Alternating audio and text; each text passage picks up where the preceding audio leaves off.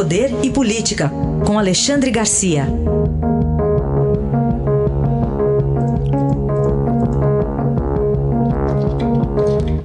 Alexandre, bom dia. Bom dia, Raíssa. Bom dia, Carolina. Oi, bom dia. Bom, vamos começar com a semana do inquérito, para resumir, né, Moro-Bolsonaro. É, tivemos depoimentos aí de delegados, uh, hoje o vídeo, amanhã ministros, né, começando a ser ouvidos também, né, Alexandre? Pois é, os ministros. Essa história dos ministros, imagina só, vai a Polícia Federal ao Palácio do Planalto para colher o depoimento dos três ministros militares generais de quatro estrelas, né? Então aquela história toda, aquele barulho todo sobre uh, sob vara, virão sob vara, do Código Penal do Império de 1832. Parece que foi um, uma espécie assim de demonstração de força do, do ministro Celso de Mello. Mas, por outro lado, a gente tem que considerar também que, que general não está acima das outras pessoas. Né? Uh, assim como o pessoal do Supremo, ministro do Supremo, eles são, são iguais, são cidadãos iguais. Mas desfrutam de certas prerrogativas legais. Está escrito lá na lei, né? então tem que desfazer a lei, que eles, como ministro de Estado, desfrutam de foro privilegiado. E tendo foro privilegiado, tem, tem um regimento interno do Supremo que diz que nesses casos é o, é o, é o ministro Celso de Mello diretamente que faz a, o interrogatório ou nomeia um juiz auxiliar, que pode ser um ministro de outro tribunal. É o que diz o regimento interno. Mas parece que o pessoal não deu muita bola para isso, vai lá a Polícia Federal e vai colher o depoimento dos três ministros e vai ser o, o, o já sabido o resultado, a gente sabe, né?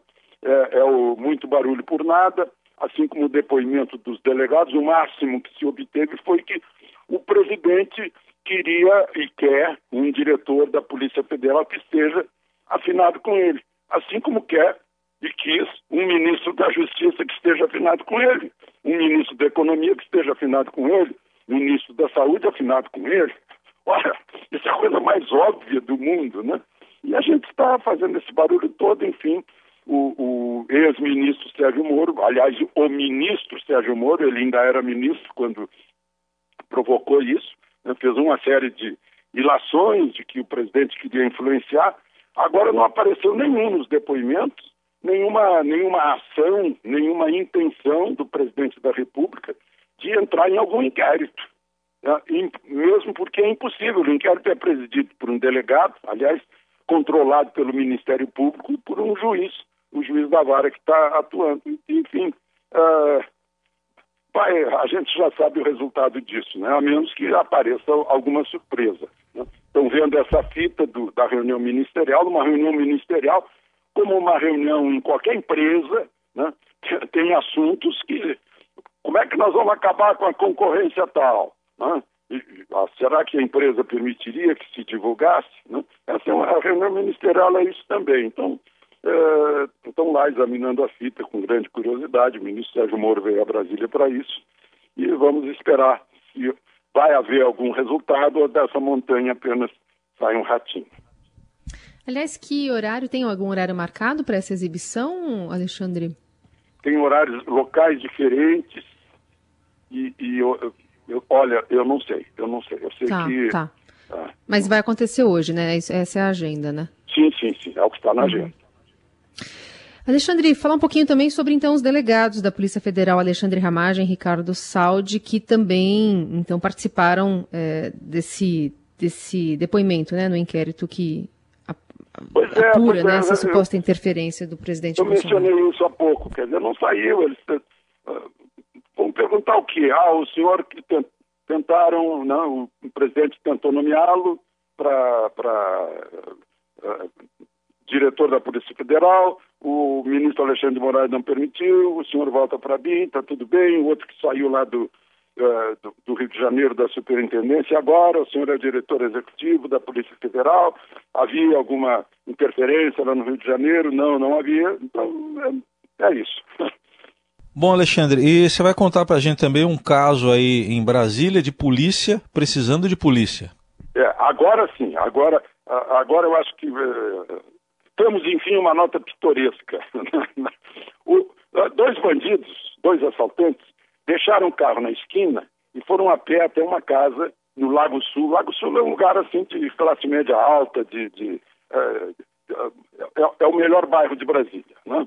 Então, eu não vou dizer que é um bairro nobre, porque lá não moro nem o, nem o Barão de Tararé, nem o Marquês de Sapucaí, o, o, o, Visconde de Sabugosa, mas enfim, é, é, um bairro que é de classe, classe alta.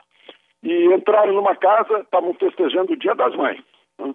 É, renderam duas senhoras que estavam na sala, ouviram vozes masculinas na cozinha, foram para lá né?